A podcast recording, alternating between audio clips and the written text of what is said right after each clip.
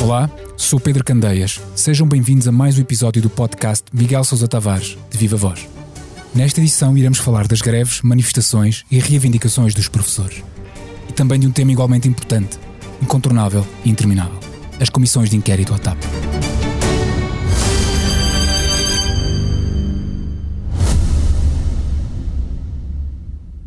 O Expresso faz 50 anos. Celebre connosco e torne-se assinante em expresso.pt. Olá, Miguel, bem-vindo. Olá, Pedro. Viva! Comecemos então pelos professores e corrija-me se eu estiver errado. O Miguel não parece nutrir muita simpatia pelas greves e por estas manifestações desta classe. Alguém, alguém tem simpatia por estas greves que duram há um ano inteiro e que agora culminam com greves aos exames se alguém tiver simpatia, eu acho que está a ser hipócrita, porque vamos pôr-nos na pele de um aluno ou do pai de um aluno. Eh, os alunos estiveram um ano inteiro praticamente sem aulas, mas o objetivo dos alunos que não são calões é aprenderem, e aqueles que fizeram esforço para aprender, apesar de um ano tão perturbado pela ausência de aulas, é testarem os seus conhecimentos. Eles trabalharam para isso e agora querem se apresentar a exames e são confrontados também com greves às avaliações ou greves aos exames. E isto deve gerar uma tamanha frustração nos alunos e uma tamanha uh, lição para a vida daquilo que é alguém que está a desprezar os seus direitos, o seu esforço feito ao longo de um ano, que eu pergunto-me se alguém pode ter simpatia por isto.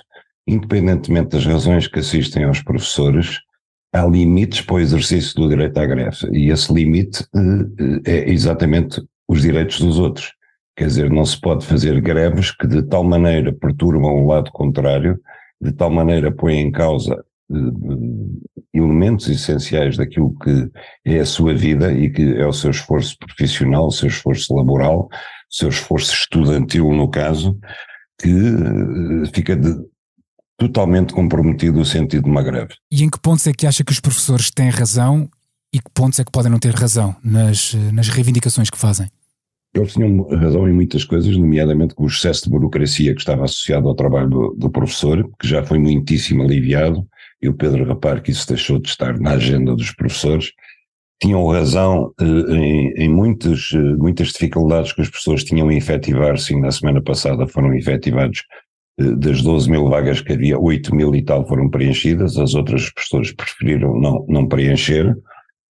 Tinham razão na história da mobilidade, de não andar com a casa às costas, mas como eu eh, digo no meu artigo, é uma situação difícil de resolver, é mais complexa do que parece, porque se por um lado é evidente que os professores têm o desejo legítimo de não ter que andar a mudar de, de, de, eh, de escola todo, e, de local de trabalho todos os anos e querem estar próximo da sua residência, por outro lado o Estado não está obrigado a estar a fornecer postos de trabalho nos locais em que não precisa deles. Isto vale para os professores, vale para os polícias, vale para os magistrados, vale para os médicos, o Estado, enquanto entidade contratante e empregadora, eh, tem que preencher as vagas aonde precisa delas, não aonde eh, os candidatos se querem candidatar. Portanto, há aqui um interesse que é divergente de ambas as partes e tem que ser conciliado. Eu acho que tem sido feito um esforço para conciliar por parte do Ministério, por parte do Ministro João Costa, e, portanto, aí há razão dos professores, mas também há razão do Ministério onde eu acho que as pessoas não têm razão nenhuma e é o objetivo final de toda esta luta desde o princípio que se percebe e Mário Nogueira há muito tempo que tem, tem, tem batido nessa tecla é verem repostos do, retroativamente as promoções congeladas durante seis anos, seis meses e 23 dias e aí eu acho que as pessoas não têm razão nenhuma. Porquê? Porque, Pedro, como eu digo no meu artigo, isso remete para os tempos da Troika. E os tempos da Troika foram tempos em que todos os portugueses sofreram. Praticamente todos os portugueses viram o seu nível de vida andar para trás. E viram porquê? Porque o Estado português foi à falência. Não foi o país que foi à falência, foi o Estado português que foi à falência. E nós tivemos que recorrer à Troika, que nos emprestou 78 mil milhões de euros, imediatamente para evitar exatamente que o Estado cessasse pagamentos aos seus funcionários.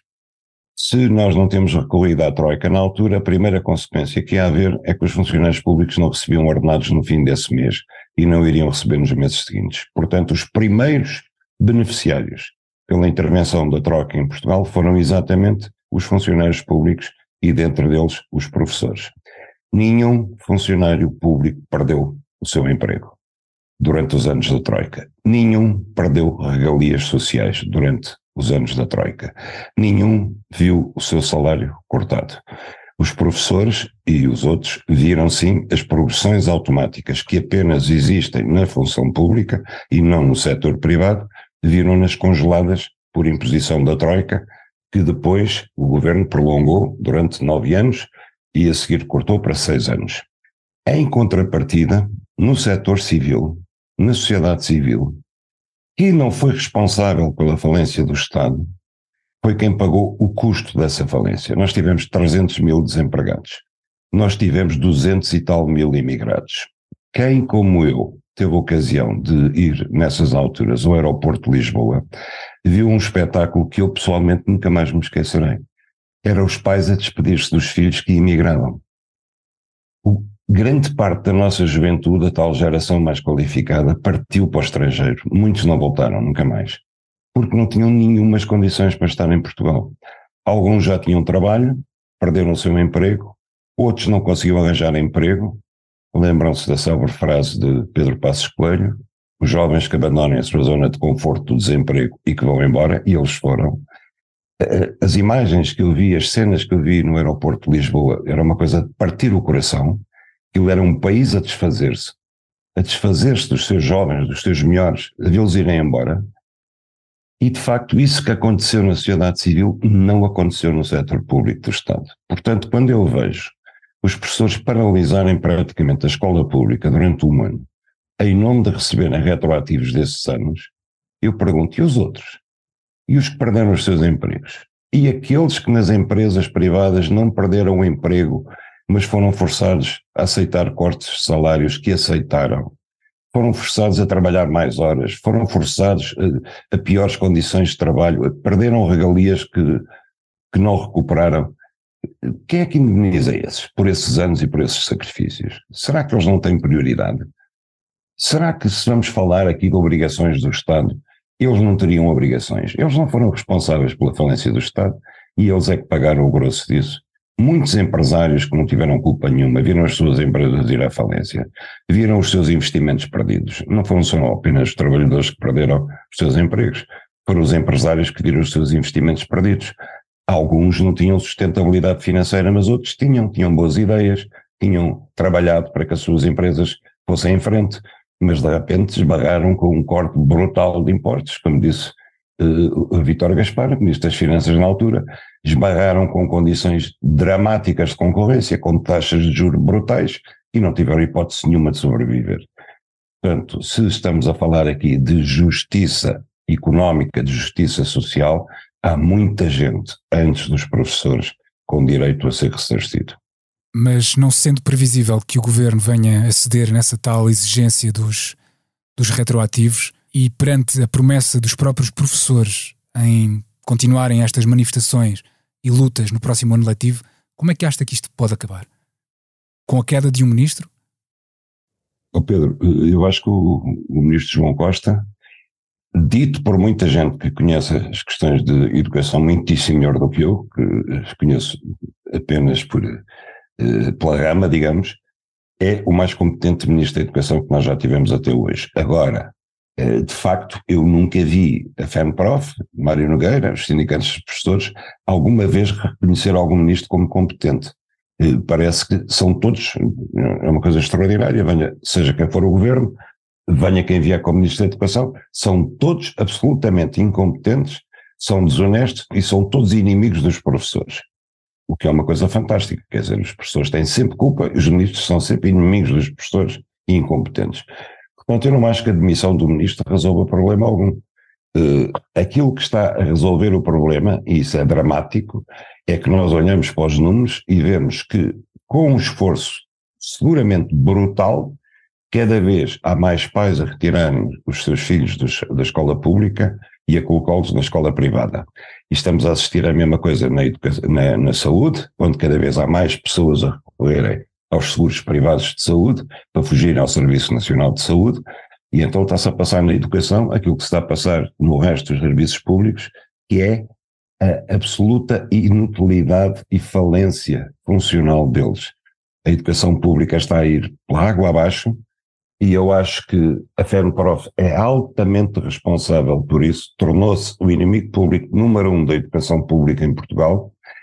É engraçado porque é um sindicato muito próximo do Partido Comunista, uh, são comunistas, mas são comunistas que estão a fazer exatamente a travessia inversa daquilo que é a justiça social. Estão a prejudicar os mais desfavorecidos, aqueles cujos pais apenas têm acesso à escola pública, eh, eh, aonde as correções de, de, de socioeconómicas deviam ser corrigidas, e mais, como vimos este ano, durante as greves, inclusivamente, elas tiveram o condão de prejudicar muitos alunos, de os uh, incapacitar não apenas ter aulas, mas até muitas vezes ter acesso à única refeição decente que eles têm, que é na escola pública, e até isso os sindicatos foram capazes de fazer. E, portanto, eu quando olho para a alegria, porque é da alegria que se trata, com que os professores se manifestam, dizendo professores a lutar também estão a ensinar, e com que fazem greves e ameaçam boicotar os exames, eu acho estranho. Acho um espetáculo triste, acho um espetáculo que não prestigia a classe de professores, embora eu saiba que há excelentes professores, e eu tive a sorte de ter alguns ótimos e alguns péssimos no ensino público, como se passa em todas as profissões, mas infelizmente eu acho que uh, os professores bons cederam aos professores maus, aos professores medíocres e, e vão atrás deles. E há aqui um outro problema, não é? Há estudos que dizem que, devido uh, à aposentação de muitos professores no futuro, serão precisos até 2030 mais 30 mil professores para a sustentabilidade do sistema público de ensino. Acha que o governo pode tornar esta profissão também um bocadinho mais atrativa para quem queira encarreirar por este caminho? Eu acho que os professores devem ser bem tratados, porque é uma profissão essencial, absolutamente essencial para o país.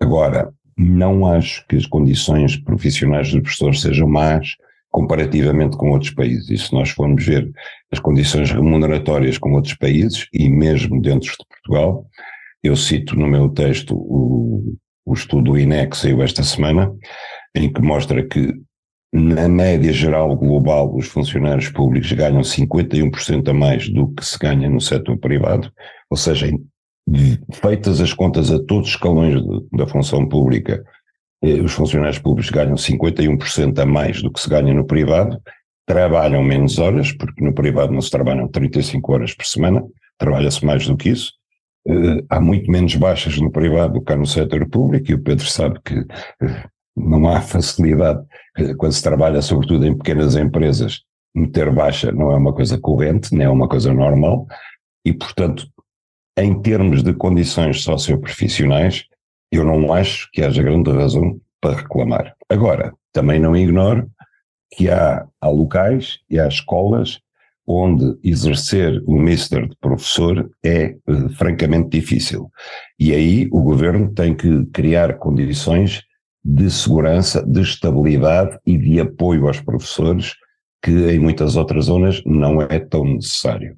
Eu acho que não é fácil ser professor hoje em dia, eh, não é fácil tratar, tratar com estes jovens agarrados ao telemóvel e às redes sociais, seguramente que não é fácil, mas acredito e quero continuar a acreditar que um bom professor, um professor apaixonado pela sua profissão e pelo ensino, consegue sempre ultrapassar isso e consegue sempre impor-se aos seus alunos. Pelo menos foi a experiência que eu tive. Vamos agora para a CPI, que esta semana foi, digamos, graciada com as presenças do secretário de Estado António Mendonça Mendes e do ex-ministro Pedro Nuno Santos. Miguel assistiu em direto e quem é que acha que saiu melhor dos dois? É assim, eu acho que tentaram, uh, António Mendonça Mendes deu uma sensação que parecia aquelas eh, tentaram tirar dele, ele parecia uma rolha de garrafa que não saía de maneira nenhuma. Uh, a rolha estava encravada, o saco de rolhas não funcionava bem, e então tiraram, tentaram sacar a rolha cá para fora de qualquer maneira. Uh, eu li várias interpretações que ele não quis comprometer. E a rolha aguentou-se ou não saltou? Acho que sim, eu acho que a rolha se aguentou. Agora, eu continuo agarrado à minha coisa, quer dizer, eu acho isto uma questão, eu não percebo como é que está um mês a discutir uh, quem é que definiu a quem e quem é que fez avançar o SIS uh, sobre isto. Quer dizer, para mim, o principal, eu continuo a não ver perguntado, para mim o principal era o seguinte, porquê é que o adjunto Frederico Pinheiro tinha tanta vontade de ir buscar o computador ao Ministério e levá-lo para casa? Essa pergunta nunca lhe foi feita. Porquê que ele tinha essa vontade toda? Em segundo lugar, parece que toda a gente acha mais importante descobrir uh, como é que o SIS foi ativado e se foi bem ou mal ativado, do que se ter recuperado um computador que manifestamente não devia estar na posse daquele senhor e que manifestamente ele quis ir buscá-lo à revelia da autoridade competente para ter o computador e das ordens que tinha recebido. Até parece que toda a gente está de acordo em que o Sr. Federico Pinheiro devia, tinha todo o direito de ir ao Ministério, sacar o computador, dar uns encontrões das senhoras, fugir com o computador e ficar com ele em casa durante um mês ou dois meses, até que se instaurasse um processo de averiguações, uma queixa-crime, eh, o Ministério Público abrisse um processo, etc. Um mês, dois meses, três meses, e ele ficasse com o computador lá em casa francamente acho isto um bocado incompreensível. Acha então que há um aproveitamento político por parte da oposição para tentar uh, fazer pressão sobre António Costa para demitir uh, acho, João Galamba? Acho, acho absolutamente que é um aproveitamento político e, e, mais do que isso, quer dizer, acho que é um aproveitamento político não faz sentido nenhum, porque esta comissão de inquérito, quando a semana passada se desviou desse tema e começou finalmente a ouvir pessoas sobre a TAP, começaram a aparecer questões interessantes. E esta semana também começaram a aparecer questões interessantes, aquelas questões que verdadeiramente interessam discutir. Uh, como é que a TAP chegou aqui, como é que foi privatizada, como é que depois foi renacionalizada, uh, se vai haver um hub em Lisboa, para que é que faz sentido um novo aeroporto com o futuro da TAP, etc. Aí é que a oposição se devia estar a concentrar e não nessas questões, nessas questõezinhas. Mas como a oposição sentiu que Uh, havia aqui uma história mal contada e que o governo podia abanar aqui, agarrou-se a isto e não larga isto. E, e para mim isso não faz sentido. Mas António Mendonça Mendes também não esclareceu essa história mal contada e parece que entregou, vá, entre aspas, João Galamba quando diz que houve uma banalização da revelação de contactos entre membros do governo. Parece que está a querer dizer que, que há alguma responsabilidade de João Galamba, mesmo não o dizendo, não é? Parece que é uma questão mais de semiótica. Ó oh Pedro, eu vou-lhe contar uma história. Uh, Aqui há, aqui há um ano assaltaram a minha casa, roubaram o meu computador. Eu chamei a polícia. E a polícia veio, eh, fez o seu trabalho normal, sabia quem era o ladrão, eh, porque isto é, é província, é campo. E no dia seguinte foi à casa do ladrão e em menos de 24 horas pôs o meu computador em minha casa. E eu agradeci. A polícia não seguiu os trâmites normais não abriu um inquérito, não, não sei quem, mas eu 24 horas depois tinha o meu computador em casa. E sabe qual é a minha conclusão? Agradeci o trabalho da polícia. Seja mais importante o resultado do que o método. Obviamente, é óbvio. Agora você vai perguntar aos americanos aos ingleses, a quem quer que seja, roubaram um computador com material classificado do Ministério. Qual é o mais importante? É recuperá-lo rapidamente ou é descobrir se fulano telefonou a Belcrano, se Belcrano telefonou a não sei quantos, eh, se o SIS foi à casa dele, se a PJ devia ter ido ou se abriu um processo de averiguações primeiro? É a pergunta que eu faço. Quer dizer, é ridículo, a sério. Não percebo como é que estamos há um mês a discutir isto. Sinceramente. Em vez de estarmos a discutir aquilo que foi perguntado a Pedro Nuno Santos sobre a venda da TAP, sobre Nilman. Exatamente, exatamente. E como é que acha que, que, o, que, o, antigo ministro das Infraestruturas uh, se comportou nesse, nesse, no, no, Parlamento? Acha que ele marcou ali alguma posição para o futuro? Acha que respondeu ao que tinha que responder? Eu, com o devido respeito, acho que uh, os jornalistas lhe deram um guião. E ele seguiu o guião que lhe deram, que lhe sugeriram foi gabar-se dos bons resultados, dos lucros da CP, aqui entre nós foram ridículos, e os lucros da TAP. Os lucros da CP foram 8 milhões de euros. E 8 milhões, eu não sei se sabe como é que a CP obteve lucros. A CP obteve lucros porque teve uma subvenção do Estado de 85 milhões. Ou seja, o Estado paga tudo o que dá prejuízo na CP. Portanto, a CP fica só com o que dá lucro. E teve lucros de 8 milhões. Ora, desculpe lá, se você fizer um negócio em que tem alguém que lhe cobre todos os prejuízos à cabeça e só tem que se preocupar com os lucros, fatalmente você terá lucros, não é?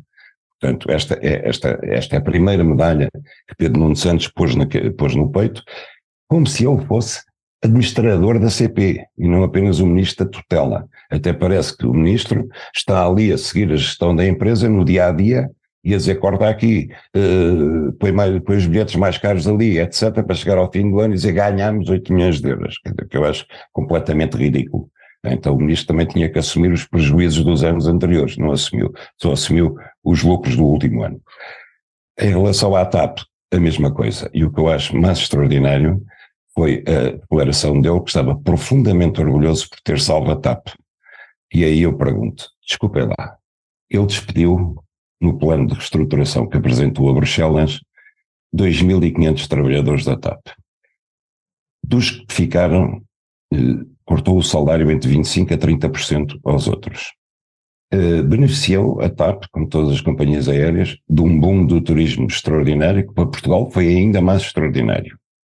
A TAP aproveitou as ligações em que tem monopólio, como com, com os Palopes e com o Brasil, em que está praticamente em monopólio, sem concorrência, para subir brutalmente o preço dos bilhetes. O serviço de bordo da TAP é pior que qualquer low cost hoje em dia. Portanto, os clientes são pior tratados e o preço dos bilhetes, onde podia subir, subiu brutalmente. E recebeu dos contribuintes portugueses 3,2 mil milhões de euros. E ele chama isto de salvar a TAP. Bem, com estas condições, qualquer um de nós salvava o que é que fosse. Nós salvávamos o que é que fosse. Mas se a TAP foi salva, seguramente não foi Pedro Nunes Santos, foi pelos contribuintes portugueses e pelos trabalhadores da TAP que ainda estão, estão há, há dois anos, a suportar cortes salariais trabalhando o mesmo ou mais. Passemos agora então para o tal improviso. Portugal está há dois meses uh, de acolher a Jornada Mundial da Juventude. E eu queria saber se o Miguel concorda com a opinião generalizada de que este evento é importante para o país. Porquê, Pedro? Pela vinda do Papa, pelos, pelo retorno financeiro que poderá trazer, com a visita de turismo. Uh, se concorda, se não concorda? Bom, Pedro, é assim, eu primeiro que tudo eu não consigo perceber. Eu, rebuscando nas minhas memórias, uh, tenho feito um esforço para descobrir quem é que se lembrou da ideia, porquê e como é que pretendeu executá-la porque uh, eu tenho as maiores dúvidas que isto possa correr bem.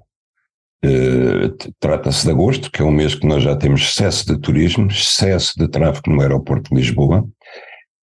É um mês em que grande parte de, daquilo que é necessário de transportes, de forças de segurança, de médicos, etc., vai estar de férias.